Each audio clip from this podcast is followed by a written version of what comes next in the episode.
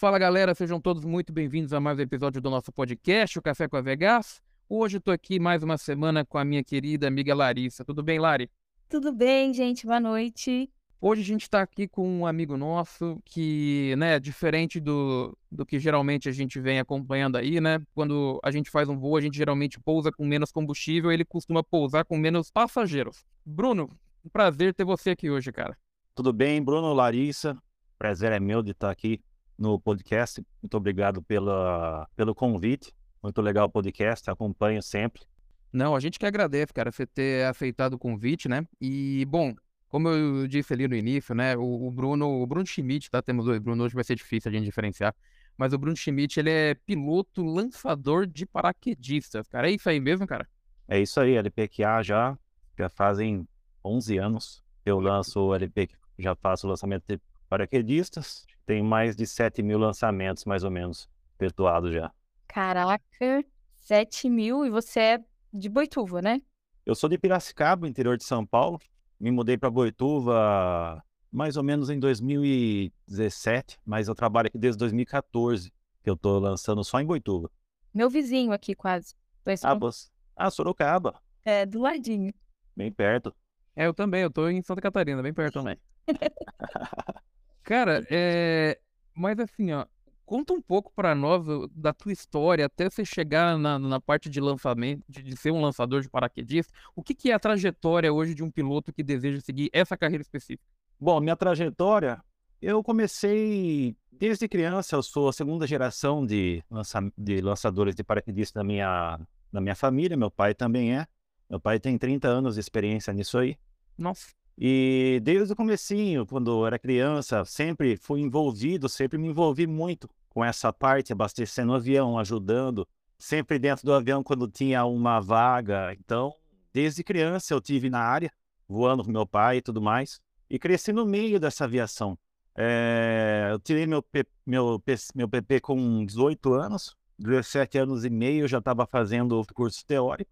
Com 18 anos eu comecei a, a voar já, sei que com 19 uhum. anos e meio, aí 19 eu já estava lançando já lá, no, lá, em casa mesmo, com meu pai. Meu pai me deu os duplos e comecei a lançar muito cedo. Ah, que legal. Foi teu pai que te deu a instrução ou não? Foi meu pai. Nossa, que legal. Meu pai, sim. E... Mas comecei no limite, assim, acho que na época era 100 horas para começar a lançar. Para ter o LPQ. A carteira de LPQ na época necessitava só de 100 horas em comando. Podia ser PP e tudo mais. E já com, com 101 horas, assim, 102 eu já fiz e comecei a voar Skylane já em Piracicaba, uhum. fazendo área lá com um aviãozinho pequeno, né? Skylane, Cessna 180, 185. E passei cinco ou seis anos voando lá em casa, fazendo área fora também. Uhum. Tendo experiência em 2014, fui convidado para estar tá voando em Boituva, aqui no Centro Nacional de Paraquedismo. Então... Mas você conseguiu, é, só para eu entender, você estava no meio do PC e aí você começou a fazer já o curso de, de LPQ? Eu nem tinha tirado o PC ainda. Eu Uhum. tava no PP, eu voei ali 100 horas ali com o pessoal ali em Piracicaba e já fiz a carteira de, de LPQA antes de ter o PC. Aí, de... bem isso. Mas daí você não podia trabalhar ainda, né? Na época, a carteira de LPQD, né, ela era LPQD na época, hoje é chamada de LPQA. Então, Uhum. ela- essa carteira de LPQD na época, ela não. Ela tinha meio que uma. Como se fosse um. Era uma falha, um buraco nisso aí, porque a gente trabalhava e, com o PP mesmo. Uhum. Depois de um tempo que o pessoal começou a exigir mais da aviação de paraquedismo, né? Uhum. Com a RBAC 105, que é de paraquedismo. Foi incluído várias emendas e hoje a carteira da LPQA, que está lá no RBAC 61, de licença, né? Uhum. Já é um pouquinho mais diferente. Hoje você tem que ter 100 horas de experiência na classe, o modelo da aeronave que pretende utilizar, Uhum. é, você tem que fazer um endosso, né? Fazer uma instrução é, com INVA habilitado, que tem LPQA também.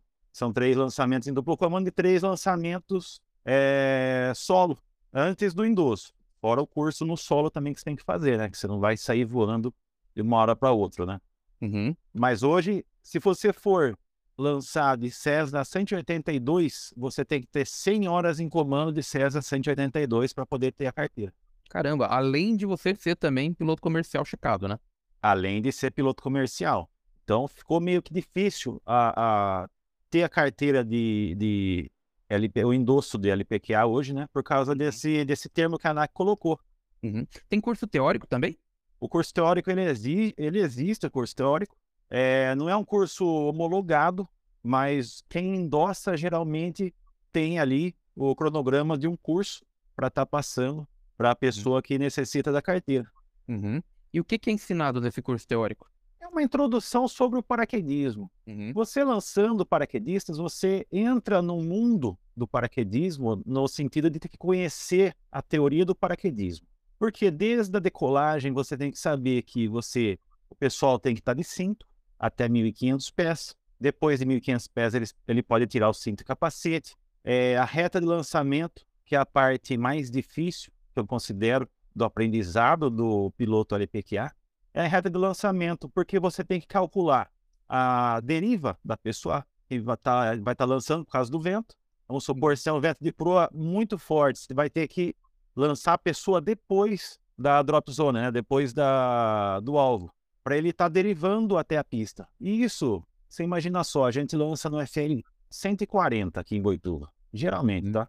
Ou seja, É, 14 mil pés. a 14 mil pés. São do... Aqui é 12 mil do solo. Então, se você vê, a gente às vezes tem três ventos de camada até chegar no 140. Uhum. Então, pela diferença de GS e velocidade indicada, a gente tem que descobrir quanto que está a camada de vento, com quantos nós está a camada, e fazendo o cálculo para descobrir aonde é o ponto de lançamento perfeito para que o paraquedista não seja levado pelo vento.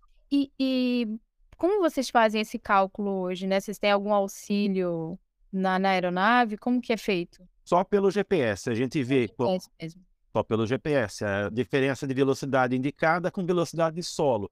Aqui em Boituva, hoje, o maior avião que tem é o Grand Caravan, Black Hawk. Se você pensar bem, ele leva 18 paraquedistas. Nossa. Então, em uma reta, você tem que lançar 18 pessoas e as 18 pessoas têm que estar na positiva, que a gente chama na positiva do vento, no cone perfeito para estar chegando na área. Então, não é uma tarefa fácil, é meio complicado, porque o avião lá em cima ele vai estar um pouco mais rápido, vai estar com 70 nós de velocidade eh, do solo. A gente lança geralmente a 55, 60 nós de indicada Ou seja, tem que estar flapeado, né? tem que estar flapeado, configurado no pré-stall ali Uhum. e tem que estar muito esperto, né? Porque o passeio de CG do avião é muito grande, porque o pessoal tem que sair lá atrás, Hum. lá na porta de trás do cara. Então o cara que está na frente vai ter que se deslocar lá para trás. Uhum. Com 18 pessoas, assim, imagina.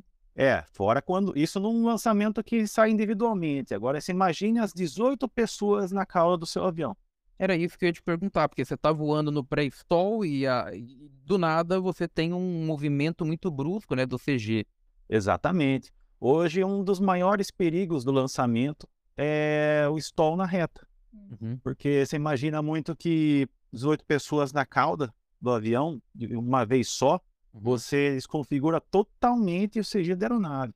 É, para você ter ideia, chega da batente de compensador todo para frente Uhum. e o manche todo encostado no painel para frente. Aí o que acontece? Quando a gente sabe que vai ter mais gente na cauda, a gente tem que aumentar a velocidade indicada. A gente leva o lançamento para 80 nós, para a cauda estar mais energizada e o avião ter mais energia para voar com esse peso todo lá na cauda. Senão, o avião começa a erguer o nariz e ele estola, mas estola bonito. É, aí é o stall de verdade, né? É um stall complicado, porque você está com peso excessivo na cauda, nem todo mundo vai conseguir sair. Teve casos já na, se não me engano, foi na América. Foi na América ou na Europa, não lembro direito qual lugar. Mas que o pessoal não conseguiu sair o avião acabou entrando em parafuso chato pelo excesso de peso na cauda. Uhum.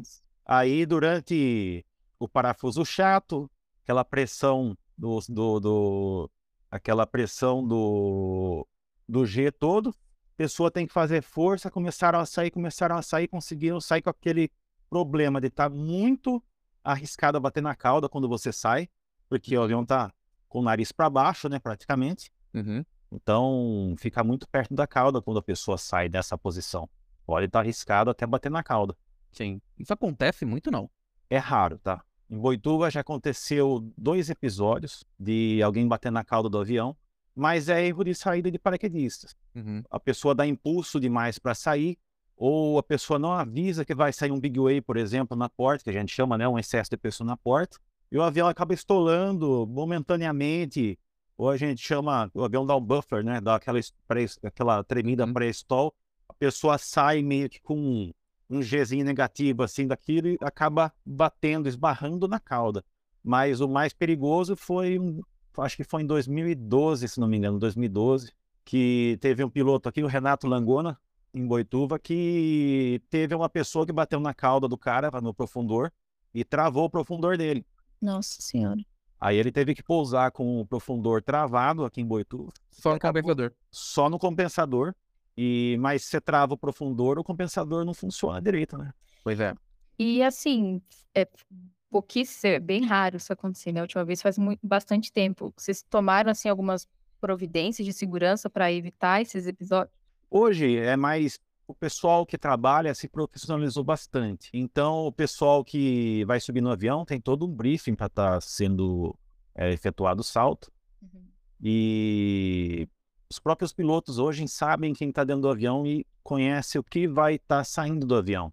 Perfeito. É muito importante que o piloto saiba que vai ter 18 pessoas na porta. Então, a- o instrutor, que é a pessoa mais experiente do avião, vai estar comunicando hoje, tem isso, piloto, ele vai comunicar para o piloto que vai ter um lançamento diferente, né, do que o normal, para a gente estar configurando o avião Para antes de estar atender a lançando. função. Então, assim, basicamente era uma questão mesmo de melhoria de comunicação, né? Isso foi é, identificado mesmo uma melhoria na, no- na, na comunicação entre, o- entre o instrutor e os pilotos da aeronave, né? Basicamente. Exatamente. É uma falha de comunicação e uma falha de, vamos falar assim, de profissionalismo, acho que aborda também. Antes, Uhum. o, o piloto da LPQA era um piloto muito, assim, tinha muito padrão, sabe? Era uma coisa mais. Aprendia mesmo que na prática, né?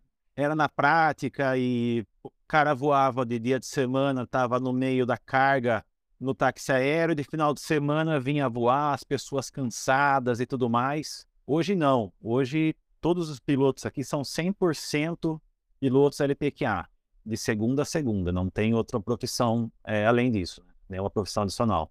Poxa, isso, isso é muito interessante porque é uma discussão assim que vai muito além várias áreas, né?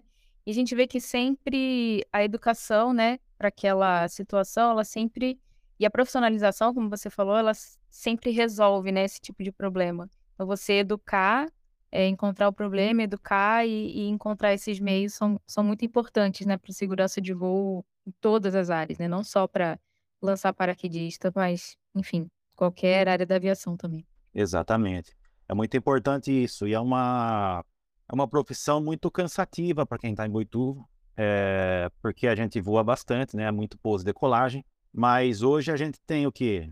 A gente tem escala, cumpre as horas de voo determinado pela ANAC. Então a gente descansa bem.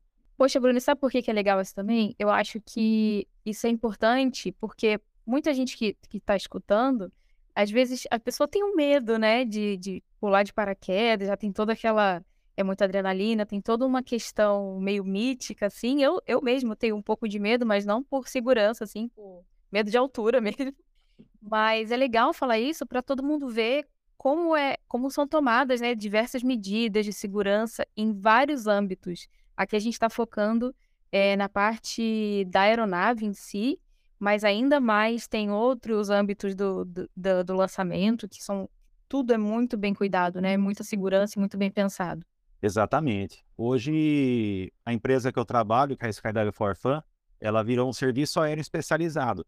Então, hoje os aviões são 100% homologados, os pilotos são todos habilitados e experientes. É, além de cumprir todos os requisitos, as normas, a gente tem até reunião de conversação sobre os aviões. Ah, eu acho que o avião está com uma coisinha ali, uma coisinha aqui. É, quando for para manutenção, quando for para oficina em Sorocaba, onde você mora, faz manutenção em Sorocaba. Aí é feito os reparos, mas até reunião de manutenção é, semanal a gente está tendo para estar efetuando o lançamento com toda a segurança e tá levando o pessoal com toda a segurança. Porque você imagina só o avião que voa todo dia numa pista de terra é, fazendo 10 ou 15, sei lá, pousos no dia. É muita coisa. Bruno, eu imagino que, é, assim como a gente tem um, um cheque prático para IFR, para bimotor, para monomotor, você também tem que fazer um cheque prático para tirar a habilitação de lançador, certo? Sim. E como é que é feito esse cheque? O que, que é avaliado? É, na verdade, hoje com o endosso, ele não é mais um cheque, né? Ele vai ser um endosso. Uhum. É, é, aquele cara lá tem que estar tá com INVA, o instrutor, né? Vai ter que te passar o endosso e ele tem que ser INVA, LPK habilitado. Então você vai ter que fazer no solo um briefing e uma instrução. Aí você vai ter que fazer o voo duplo comando, três voos em duplo comando com ele. Ele vai explicar em voo a subida, vai explicar a reta de lançamento, vai explicar a descida, os cuidados que tem que ter na saída de porta, tudo aquilo que a gente conversou e muito uhum. mais, né? Tem muita, muitos detalhinhos. É, e depois que ele faz esses três lançamentos em duplo comando, ele tem que fazer três lançamentos solos. Uhum. Aí ele vai ter que brifar com o instrutor dele, falar onde que ele vai lançar os, os paraquedistas, que reta ele vai fazer, é, como ele vai subir, como ele vai descer e fazer três lançamentos solos. Se ele fizer isso com êxito, é, o instrutor vai estar tá passando o endosso para ele. Sim. E isso, de alguma forma, tem que ser registrado na ANAC, né? É registrado no, no próprio, na própria caderneta do avião, né? no, no diário de bordo do avião e na CIV. E isso tá. te dá, te dá um, esse endosso, ele tem prazo de validade ou ele é vitalício? Não. Se você não voar durante 90 dias não fizeram um voo DLPQA durante 90 dias, você tem que refazer um voo com o INVA junto, em duplo comando. E é um tipo de curso que não dá para fazer simulado, né? Você tem que fazer sempre uma situação real, né? Até para você ver como é que eh, anda o CG dentro do avião, né? Como é que o avião se comporta. Exatamente. Geralmente esse tipo de curso é feito em aeronaves menores. Uhum. Utilizado 182, geralmente, 172, só para fazer o curso esses aviões não têm muito passeio de CG. O problema maior dele é quando a pessoa se dependura lá fora, no montante, no, no suporte da asa, que acontece o que? A pessoa vai ter uma área na, na, de vento, uma área segurando o avião, né? E hum. vai estar tá fazendo sombra lá no profundor. Então você vai ter um voo meio que meio que numa uma atitude balanceado, um né? Buffler assim, ele toma uns bufflers no profundor e você tem que acostumar com isso. Uhum. No Fora o peso adicional na asa, né? Fora o peso adicional. Se sair cinco, cinco, as cinco ou quatro, cinco pessoas no, no tudo, todas para fora, o avião fica penso. Você tem que dar metade do aileron ao contrário para ele compensar o voo reto. Tem alguma preparação? Você falou que vocês voam com, tanto com o Caravan quanto com o 72 e o 82. O Caravan até consigo imaginar, porque ele tem uma porta traseira, né? A preparação não é tão, tão diferente. Mas como é que funciona para um 72, para um 82? Você tem que fechar a porta depois, ele não tem porta, como é que funciona?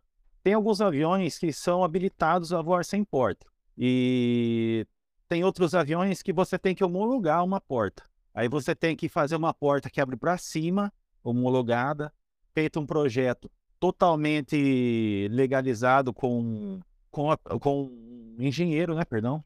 Feito um projeto legalizado com engenheiro. E aprovando no CTA, o avião pode estar tá voando com a porta aqui, em vez de abrir para frente, ela abre para cima, como se fosse uma, uma porta gaivota. Ela encosta lá na asa. Ela abre para fora, né? Para fora. É, aí fica toda a parte ali de, de, de, trem de pouso do 182 ali e montante exposta para a pessoa poder ter livre acesso, né? Uhum. O cara vai ele ter uma porta por dentro da, da, da fuselagem, é uma porta de acrílico, ela é uma porta como se fosse sanfonada, vamos falar assim. Ela tem várias dobradiças e você puxa ela para cima, como se fosse uma porta de de um bar, né? É, de bar, exatamente. Parece muito uma porta de bar, mas também toda homologada. Os uhum. aviões têm o Caravan, no caso, tem, sim, tem cintos homologados no solo e tem bancos homologados, bancos em fileira. Então, um senta na frente do outro de costas para o painel, né? Ah, tá. Ele é o contrário, né? É o contrário. Além do avião ter que ser homologado para mais pessoas, porque você imagina um Cessna 182, ele é homologado para piloto mais três. Para compensar estar tá voando com paraquedista, tem que levar quanto mais você conseguir a bordo para estar tá lucrando, né? Sim. Porque é cobrado por vaga dentro do avião.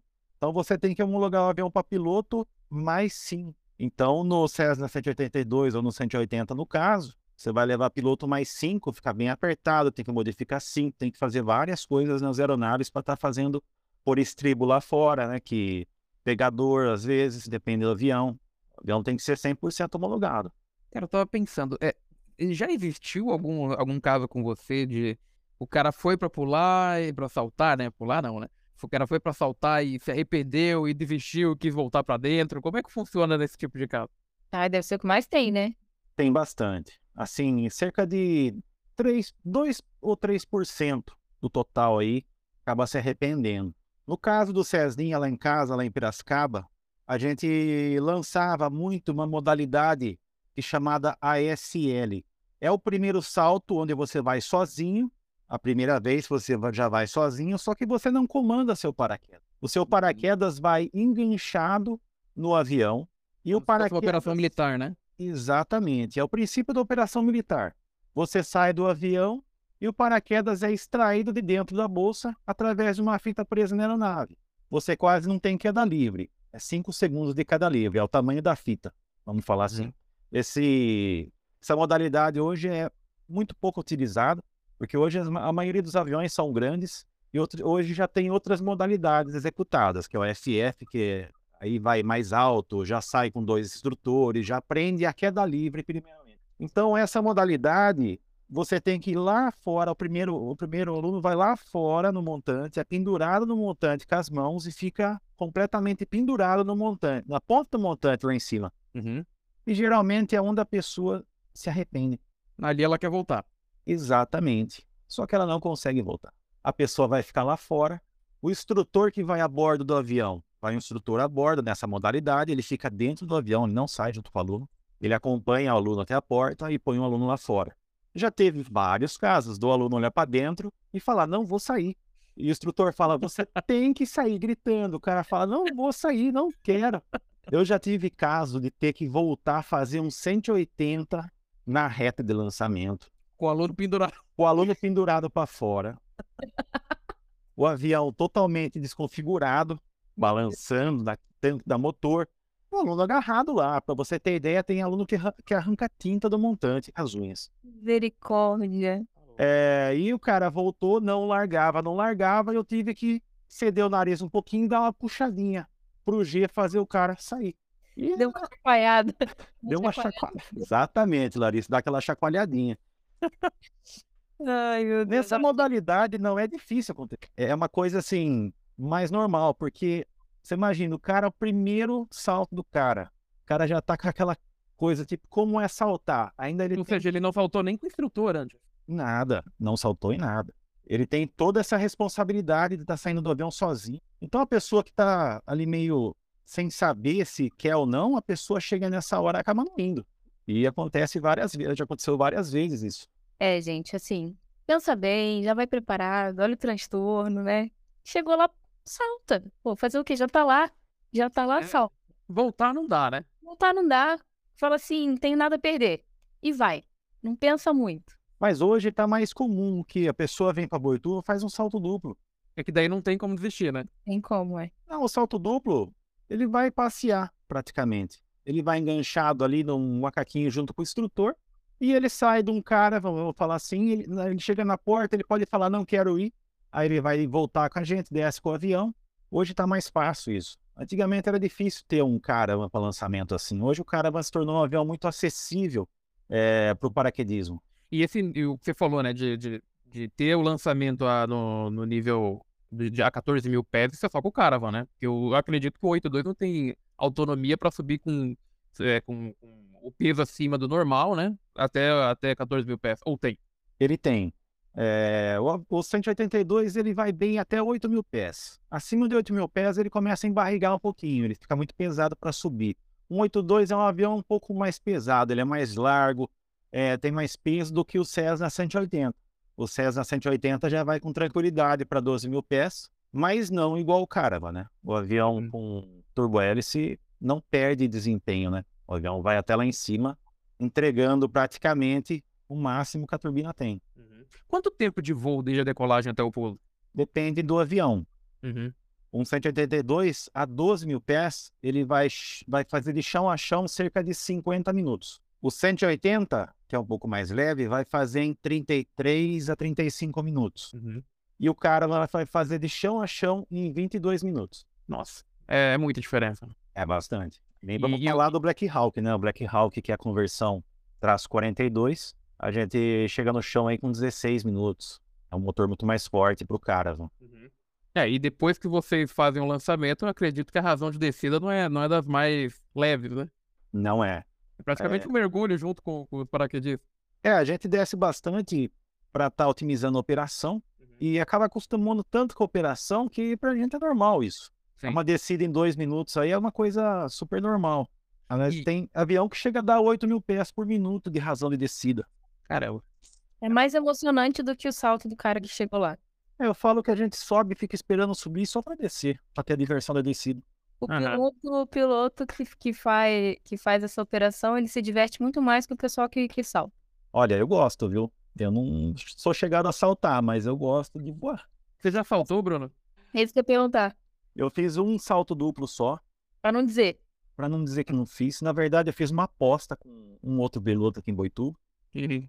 Na verdade, ele fez uma aposta comigo. Eu, eu falei para ele assim no dia é, que eu não ia, porque tinha um cara que tava falando pra gente: não, vamos saltar, vamos saltar. Eu falei: eu não vou, você vai? Chama Rafael, amigo meu aqui. Ele falou: não, eu também não vou. Aí chegou numa mesa, todo mundo no restaurante, o Rafael virou, o cara começou a falar de novo, o Rafael virou e falou assim: Eu só vou se o Bruno for, achando que eu ia falar não. Aí eu falei: Eu vou. Ele olhou para mim assim na mesa: Você vai? Eu falei: Eu vou.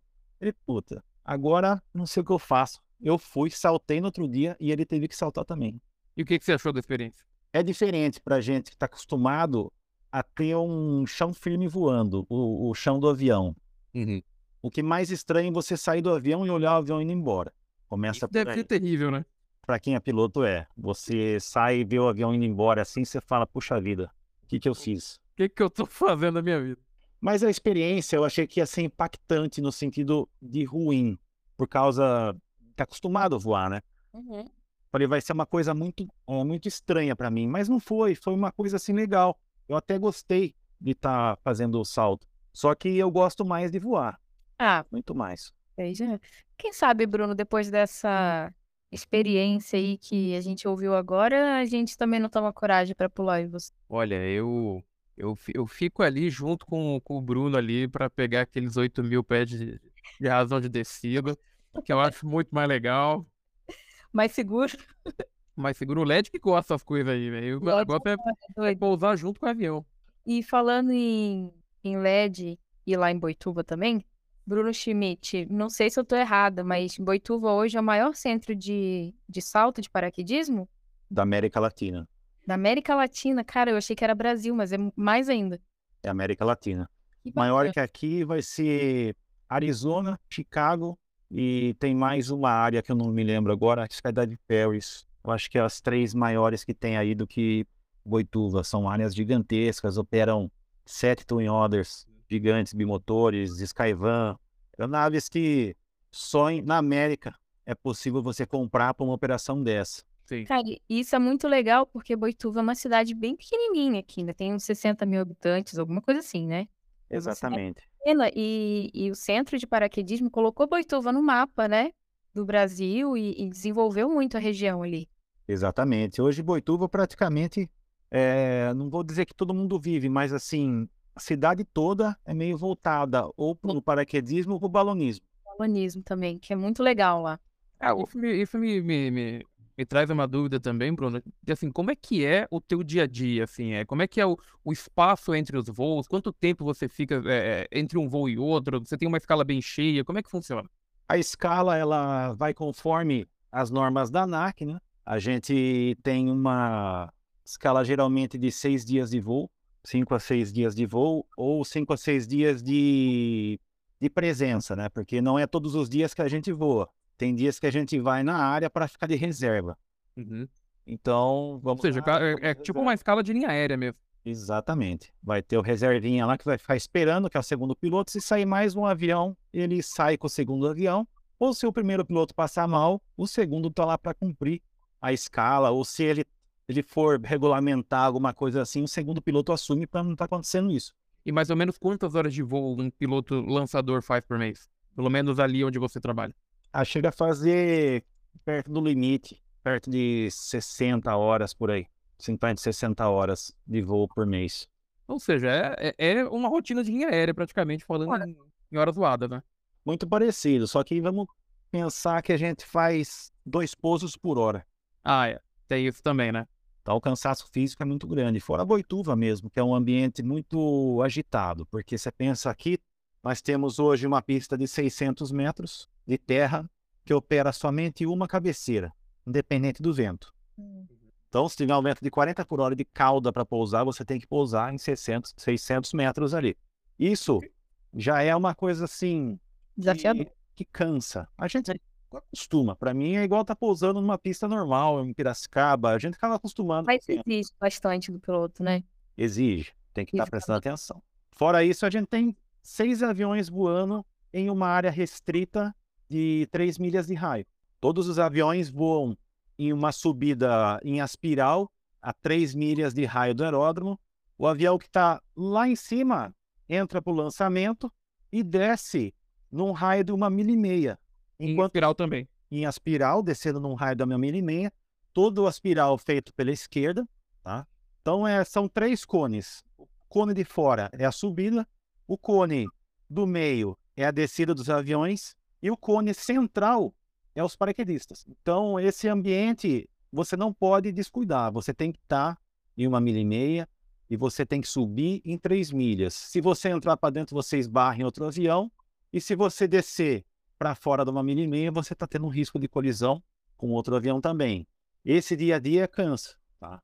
Mas a... você sempre a, a descida, eu acredito que você tem sempre ter visual dos paraquedistas também, né?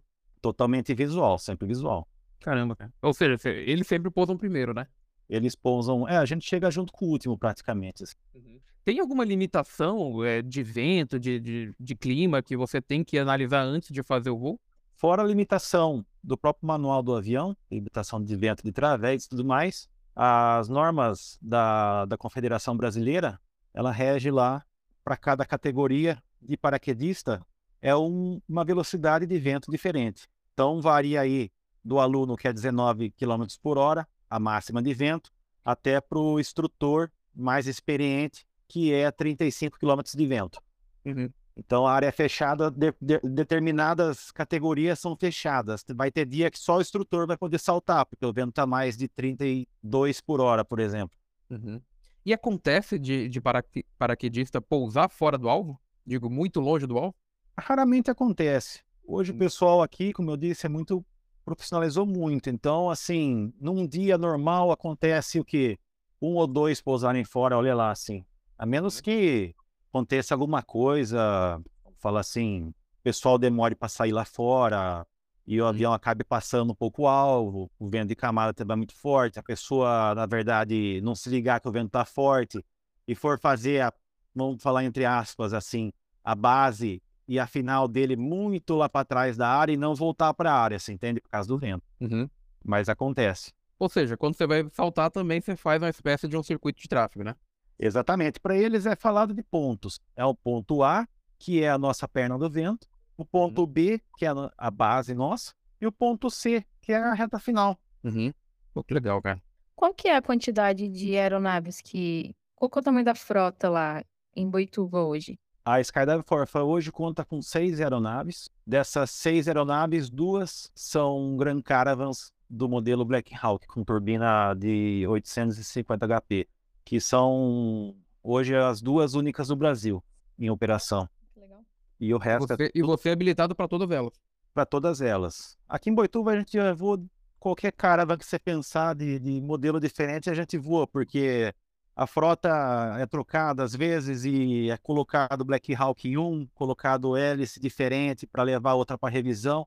Então a gente já voou todos, os Caravan 114 pura com turbina 600, 114 Alphas ou 675, que é são os dois caravinhas que a gente chama, que são os Caravans curtos, né? Que não é o Gran Caravan.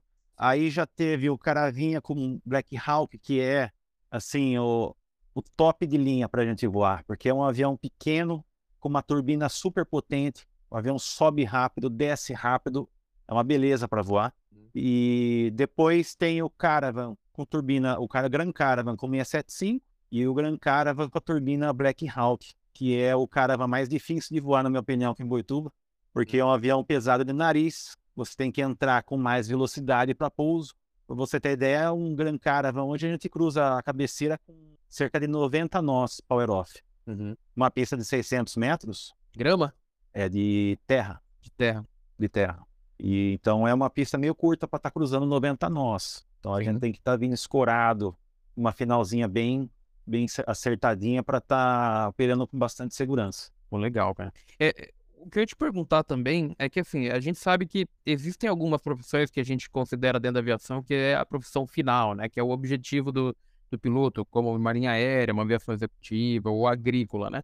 E tem algumas outras dentro da aviação que eu acho muito injusto, mas, por exemplo, a maioria dos pilotos hoje viram instrutores para tentar, para juntar hora para ir para uma linha aérea, para ir para uma executiva, né? Você acredita que o piloto lançador hoje é uma profissão intermediária ou já é uma profissão final, onde o, piloto ele vai se aposentar ali, é, é o objetivo do piloto? Eu vejo muito o piloto LPQA, a maioria dos pilotos LPQA hoje não fazem mais uma escada com o LPQA. Uhum. A maioria dos pilotos que vem vindo aí são pilotos que gostam do tipo de operação, que é uma operação mais, é, vamos falar assim, mais liberal. Uma operação que você pode determinar a sua subida e você pode determinar a sua descida. Não tem que fazer um voo IFR, não tem que sair fora de casa. Uhum. Então, hoje, a maioria dos pilotos aqui que eu conheço gostam de fazer isso. Antigamente, era mais fácil você ter carteira. Você conseguia carteira de, de LPQA com muito menos horas e muito menos experiência. Antes, muita, muitas pessoas é, ingressaram no LPQA para estar tá utilizando de degrau. Mas hoje eu estou vendo cada vez menos isso acontecer. Porque você imagina uma pessoa ter 100 horas em comando num caravan. Como ele vai ter 100 horas em comando num caravan? Pois é. Antes de fazer o LPQA. É praticamente impossível. Sim. Você eu tem, vejo muito, né? eu muito mais o Mazu Conecta, por exemplo, como uma, uma uma escada para um, um futuro executivo ou até, menos, até mesmo linha aérea, né? Sim. Do que o paraquedismo em si. E propriamente em Boituva, assim, a escolha do piloto em Boituva é uma escolha meio que apontada. Para uma pessoa entrar aqui em Boituva hoje, pelo menos na Skydive for Fun, é uma escolha apontada, porque é difícil a gente estar tá colocando uma pessoa totalmente crua uhum. no meio de uma operação que exige conhecimento pessoal fala é uma panelinha. Na verdade, a gente tem que pensar na segurança. Porque você imagina só uma pessoa que nunca lançou paraquedista, está entrando aqui em Boituva, ela vai ter que conhecer, vai ter que aprender a voar o avião, vai ter que aprender a operação em Boituva e vai ter que aprender sobre lançamento de paraquedismo. Sim. E se eu te então perguntar, né? Hoje, se eu tiver, sei lá, 500 horas de voo e nenhuma delas for em algum modelo que vocês eu não tenho como eu me candidatar para ser piloto paraquedista, né? não tem mais como. Porque você vai ter que estar tá com um endosso feito para você entrar na empresa. Sim. Se a empresa voasse, por exemplo, fizesse outros voos com táxi aéreo, os pilotos do táxi aéreo tendo os voos lá 100 horas, podia estar entrando no paraquedismo, mas a empresa só voa no paraquedismo. Então hoje a pessoa para voar aqui, ela precisa ter já o endosso para estar entrando. E, cara, tem alguma história aí que te marcou nesse tempo todo que você tá aí fazendo lançamento? Alguma coisa que sempre quando você lembra da tua carreira, algo, algo que te marcou? Boituva é um ambiente que traz muitas traz muitas coisas diferentes pra gente, porque a gente acaba lançando muitas, muitos recordes, é, muitas pessoas. Porque você imagina, a gente tá trabalhando com os sonhos das pessoas. Uhum. Colocamos dentro do avião passageiros que colocam o paraquedismo como o sonho da vida dele. A pessoa fala, ah, você tem um sonho na vida? Eu tenho o sonho de ele saltar de paraquedas. Sim. Existe muito isso. Então, pessoas como uma idosa de 86 anos fazendo um salto duplo, um cadeirante fazendo um salto duplo. Você imagine o que leva, o que leva de, de, de felicidade um cadeirante estar tá efetuando um salto duplo. Não, muito legal, uma superação assim para ele, né? Pô, uma coisa muito, muito bacana poder integrar com outras pessoas fazendo, então coloca num pé de igualdade de todo mundo, que é uma coisa muito, muito importante, né? promove assim um bem-estar para as pessoas também que às vezes a gente nem pensa muito, né? Não pensa. A gente acostuma tanto a ver o pessoal dentro do avião que acaba não olhando mais esse lado da emoção, acaba virando uma coisa, vamos falar assim, nosso trabalho. Então a gente visualiza esse lado, mas esse lado tem que ser visualizado, porque é um lado importante. O paraquedismo traz muitas coisas, muitas emoções para várias pessoas, assim. E não só eles, muitas outras pessoas que chegam lá para fazer um salto duplo e largam tudo na vida para virar paraquedista profissional. Pô, que legal. Mas o que me marcou muito na, na minha fase toda de, de piloto assim foi, acho que meu solo, meu pai ensinando eu a voar, uma coisa muito pessoal, né? O pai passar para um filho uma, uma profissão, uma coisa que ele faz há 30 anos, como outros também do Boituva já, já fizeram isso. Eu acho que isso é uma parte muito legal da, da experiência que eu tenho, propriamente no 180, né? Que o Cessna 180 é um avião muito arisco, é um avião muito difícil hoje de achar piloto até.